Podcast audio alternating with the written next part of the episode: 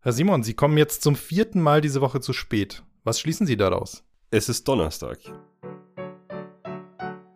Kurz interessiert der Podcast. Nach diesem wahrscheinlich schlechtesten Intro äh, unserer sieben Folgen darf ich euch ganz herzlich begrüßen zur neuen Episode. Und äh, wir haben heute mal nach unserem Talk vom letzten Mal, wo es ja ums Thema Stand der Digitalisierung geht, uns heute wieder ein sehr spannendes Thema vorgenommen. Nämlich wird es heute um das Thema Führung gehen und wie wir uns da so äh, zurechtgefunden haben und was uns bei Führung beschäftigt hat und was wir auch gelernt haben. Das wird Thema dieser Folge sein. Markus, freust du dich schon drauf? Mega. Nice. Ich fange jetzt mal ganz direkt an, dich zu fragen, Markus. Äh, wie war es denn für dich plötzlich Führungskraft zu sein. Ja, das war so ein Ding. Plötzlich standest du auf in der Früh, bist in die Arbeit gefahren und warst Chef. Wie kam dir das eigentlich vor? Wie ging es dir denn damit? Tatsächlich war es ja ein bisschen so, dass ähm, das von einem Tag auf den anderen kam, weil mein Chef, der mir quasi das Team übergeben hat, am selben Tag gesagt hat, dass er nicht mehr kommt und ich das Team tatsächlich plötzlich übergeben bekommen habe. Und das war natürlich ein, eine sehr seltsame Situation. Vor allem hatte ich überhaupt keine Ahnung, was ich da tun soll. Völlige Überforderung, glaube ich. Ich glaube, ich bin heimgefahren, als er mir das erzählt hat und dachte, okay, ich habe keine Ahnung, was das bedeutet. War da auch mittendrin in, in einer Führungskräfteschulung gerade. Also ich war einfach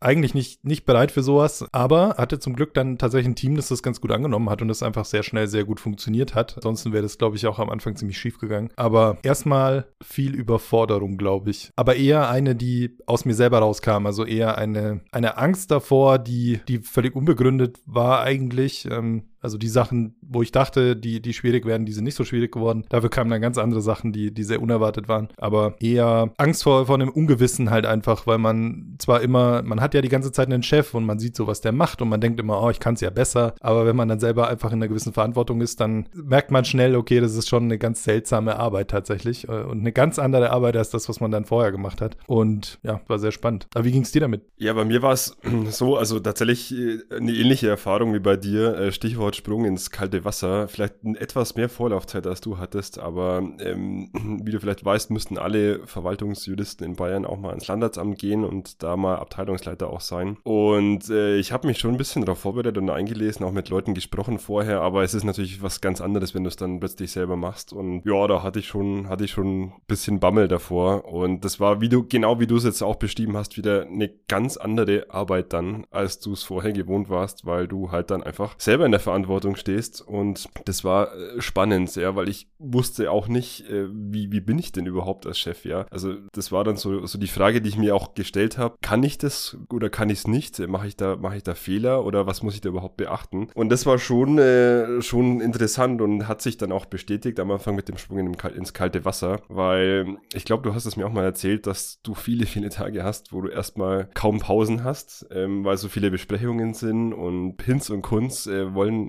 was von dir wissen oder Entscheidungen. Das war, glaube ich, so das erste Merkmal, das ich dann gleich mitbekommen habe, dieses äh, ständige unter Strom sein. Oder war, war das bei dir auch so? Ja, definitiv. Also wenn, wenn man natürlich dann eine gewisse Führungsrolle übernimmt, steht man natürlich irgendwie bei dem, was man da tut, auch erstmal im Mittelpunkt und ist so der erste Anlaufspunkt für alle. Was natürlich dann bedeutet, naja, dem Markus stellen wir halt jetzt die Meetings ein. Und das kann mitunter dann schon sehr, sehr viel werden und dann ändert sich natürlich schon die Arbeit weg vom rein fachlichen zu sehr viel Austausch Austausch mit anderen Teams, mit anderen Abteilungen, mit, mit externen Kunden. Und das kann dann, also es ist halt einfach nicht mehr der Job, den man vorher hatte, definitiv. Also ich bin dann einfach nicht mehr wirklich der Softwareentwickler gewesen, ziemlich schnell schon nicht mehr. Es hat eigentlich nicht gut funktioniert, das parallel zu machen, weil man da einfach eine gewisse Zeit immer braucht, sich zu konzentrieren und mal wirklich an einem Problem zu arbeiten. Das war einfach nicht mehr so ganz möglich. Ja, also das war, glaube ich, stimmt tatsächlich das Erste, was einem auffällt. Man ist plötzlich in ganz vielen Meetings, vor allem wenn man ein größeres Team hat, will man ja auch mit seinen Mitarbeitern oft reden und gerade wenn man neu eine Führungsrolle hat, setzt man sich auch mit jedem Mitarbeiter mal hin und, und beredet so, wie, wie man sich so die Zusammenarbeit vorstellt. Und ja, es ist einfach sofort anders, die Arbeitslast ist anders und man hat dann irgendwie auch den Anspruch von Anfang an eine gewisse, man, man hat ja von Anfang an den Anspruch, irgendwie eine sehr gute Führungskraft zu sein und denkt ja immer, ja, wie, wie ich vorhin schon gemeint habe, ich mach's ja eh besser wie mein Chef und so und macht dann natürlich auch irgendwie viel, viel mehr, als man vielleicht sogar müsste, sondern man setzt sich hin, man liest dann noch extra Bücher und, und fängt an, sich mit, mit irgendwelchen Führungstools auseinanderzusetzen, die man auch immer so und so sehen kann, ob die wirklich hilfreich sind oder nicht. Ich glaube, da muss man sehr viel nach Bauchgefühl einfach am Ende auch machen. Aber ja, so, so war der Anfang geprägt. Und das hat sich dann irgendwann schon wieder ein bisschen geändert, dass man weiß, was ist eigentlich wichtig und was nicht. Ich glaube, das merkt man dann irgendwann, indem man auch einfach viele Fehler macht. Das ist auch definitiv so. Das macht man, glaube ich, in jedem Job, den man hat. Und auch als Führungskraft macht man sehr, sehr viele Fehler, weil man halt auch vorher einfach keine Übungsmöglichkeit hat. Man wird ja als Führungskraft immer eigentlich reingeschmissen und es gibt möglicherweise Schulungen, aber so eine wirkliche, man hat ja keine Überzeit. Oder, oder hattet ihr, also wie, wie ist es überhaupt bei euch? Hattet ihr Schulungen oder gab es irgendwie eine Möglichkeit, mal Führungsskills zu lernen? Ja, also wir hatten schon ähm, Seminare, aber die waren halt meistens nur so ein, zwei, manchmal auch drei Tage, wo halt das Thema mal angerissen wurde und dann kommt halt ein allgedienter Kollege und erzählt dir halt, äh, wie er es damals so erlebt hat. Und also ich kann mich erinnern, tatsächlich war es ganz passend, weil mein Seminar war tatsächlich einen Monat, bevor ich ähm, gewechselt bin in die Führungsrolle. Und er hat sich dann halt hingestellt und hat gemeint, also sie brauchen jetzt nicht meinen, dass wenn sie jetzt quasi ans Landratsamt gehen, ähm, dass sie da quasi äh, sich jetzt hinstellen können und sagen, und ich bin jetzt der Chef und äh, wir machen das jetzt so und so und so. Da werden die Mitarbeiter sie erstmal ordentlich auflaufen lassen. Und deswegen war so sein erster Rat, erstmal ankommen und mal nichts groß verändern, sondern sich das mal anschauen.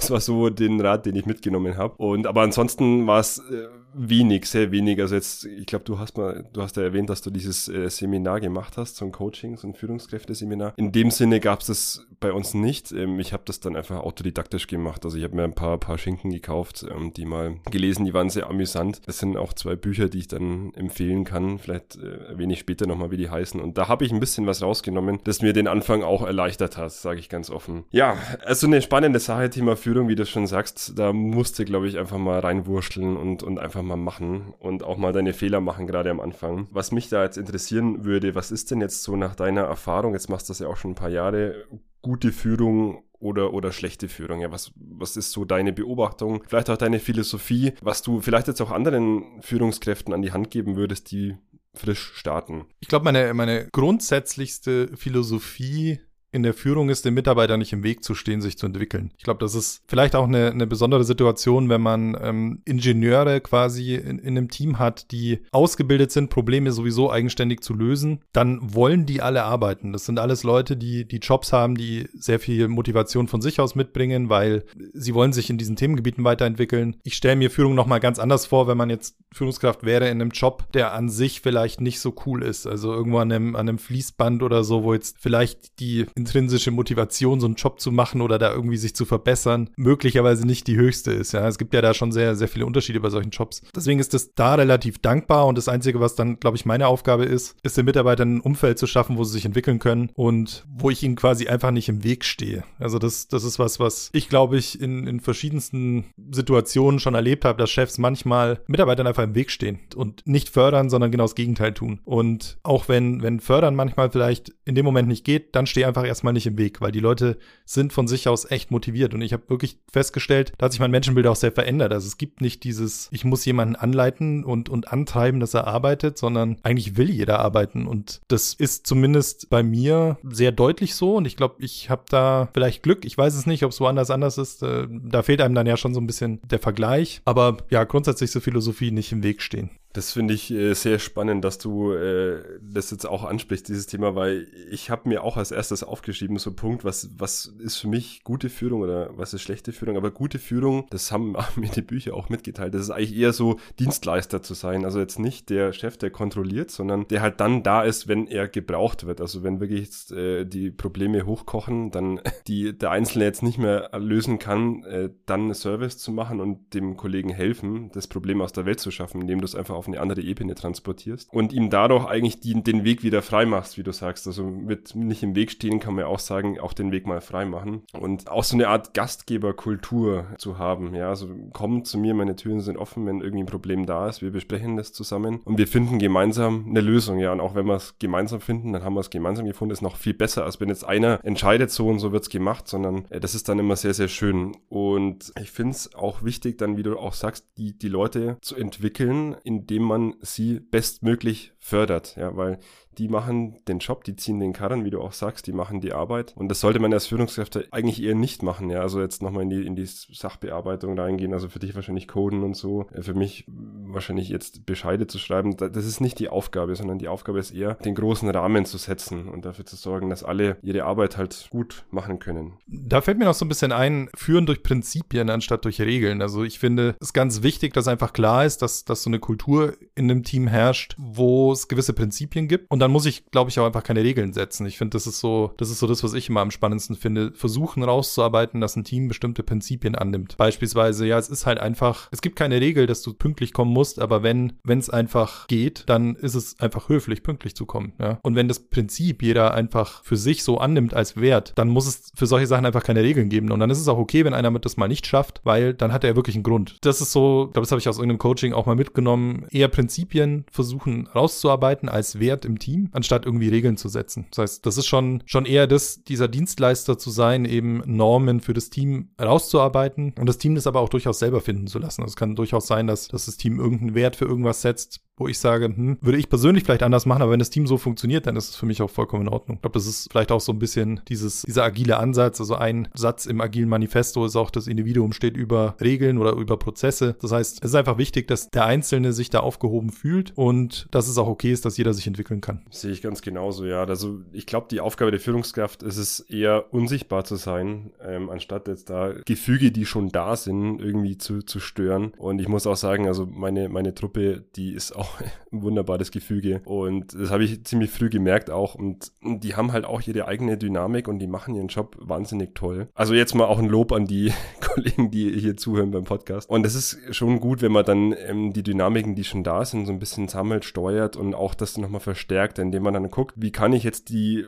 Potenziale, die schon da sind, noch besser machen, indem ich jetzt die Leute da hinsetze, wo sie ihre Stärken auch entfalten können. Das setzt natürlich ein bisschen Beobachtung voraus, Menschenkenntnis, viele Gespräche. Und das ist dann schön zu sehen, wenn Leute eine neue Aufgabe bekommen und da dann blühen. Und ich finde es auch sehr befriedigend, das dann zu sehen. Ich glaube, da war das richtige Stichwort dabei. Ich glaube, das, das wichtigste Führungstool ist eigentlich einfach zuhören. Also es gibt da so viele tausend Tools und, und Tricks und was weiß ich, was alles in Büchern steht. Aber das Wichtige ist einfach erstmal zuzuhören und wirklich zuhören im Sinne von, ich höre wirklich und verstehe, was derjenige mir sagen will. Das ist, glaube ich, eine ganz, ganz wichtige Sache. Einfach das Individuum schätzen und, und für jeden einfach den, das Umfeld schaffen, dass er sich einfach entwickeln kann. Da fällt mir auch ein, früher waren ja auch diese Ratgeber für Chefs immer so, ja, sie müssen jetzt hier immer klare Anweisungen geben und sie dürfen da sich jetzt nicht persönlich emotional zu stark reinfuchsen. Und hat auch ähm, der Tom Peters tatsächlich in seinem Buch äh, The Little Big Things, also das war eines der inspirierendsten Bücher, die ich je gelesen habe, hat auch gemeint, genau das Gegenteil ist der Fall, ja. Also man muss den Seelendoktor spielen irgendwo, weil man ist in gewissem Sinne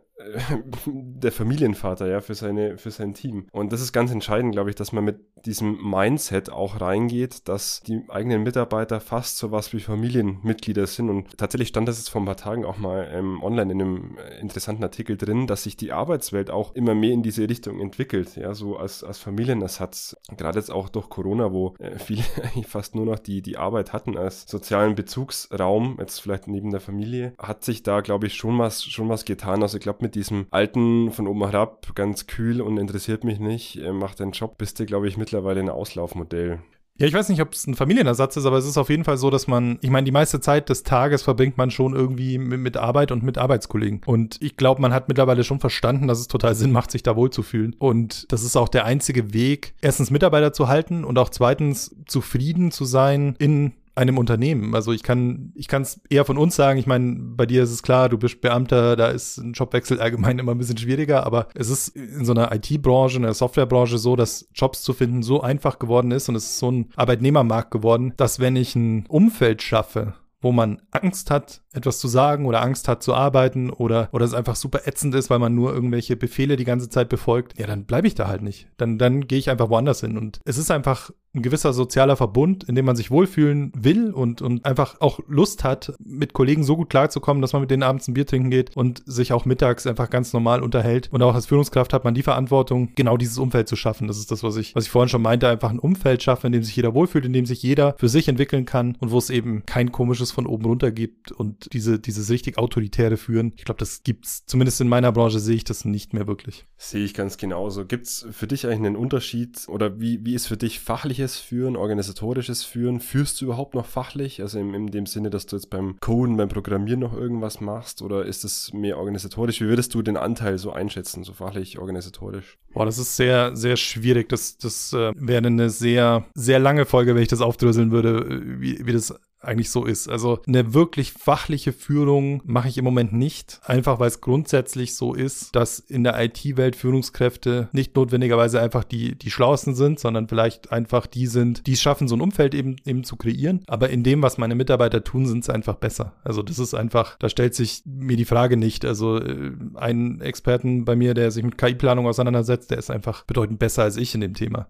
Ich kenne die Grundsätze von diesen Sachen schon, aber es ist nicht eine fachliche Führung im Sinne von, ah, ihr fragt mich alle und ich sage euch, wie es geht, sondern ich schaffe eigentlich eher das Umfeld, wo jeder weiß, welchen Experten er ansprechen muss, um eben die richtigen Informationen zu bekommen. Ja, das äh, finde ich super spannend, weil bei mir ist es exakt das Gleiche. Also du hast halt deine äh, Kollegen, die schreiben halt schon seit zehn Jahren ihre Bescheide und die äh, wissen halt wesentlich besser und auch aus dem FF, auf was es jetzt wirklich ankommt. Ich habe es auch gehört, ja, ich weiß das auch. Ich treffe dann auch mal eine Entscheidung, wenn ich dazu gefragt werde. Aber es ist ähm, wirklich so, wenn, wenn du dann einen Experten sitzen hast, dann äh, lässt er den äh, einfach mal machen, ja, und mal mit einem, einen Vorschlag auch machen. Und in den allermeisten Fällen ist das auch wahnsinnig gut. Wenn du an ein Amt gehst, dann sagt man in Bayern immer, also gerade am Landratsamt, haben, für die Juristen auch vielleicht eine interessante Information. Eigentlich machst du nur noch höchstens 30% Jura und der Rest ist dann dieses organisatorische Ding oder auch dieses Umfeld äh, schaffen, wie du es jetzt gerade genannt hast. Und du bist eigentlich dann so der Ansprechpartner halt für alles. Geh nach innen, nach außen, nach oben, nach unten und das ist so diese, so eine Vernetzungsposition, würde ich jetzt auch sagen. Ja, schön, sehr, sehr spannend. Ähm, hab auch wieder was gelernt, wie das bei dir so zugeht und ich habe viele, viele Parallelen entdeckt. Gibt es aus deiner Sicht noch irgendwie einen Punkt, den wir zum Thema Führung noch besprechen könnten? Ja, wie findest du mich dann als Chef von dem Podcast?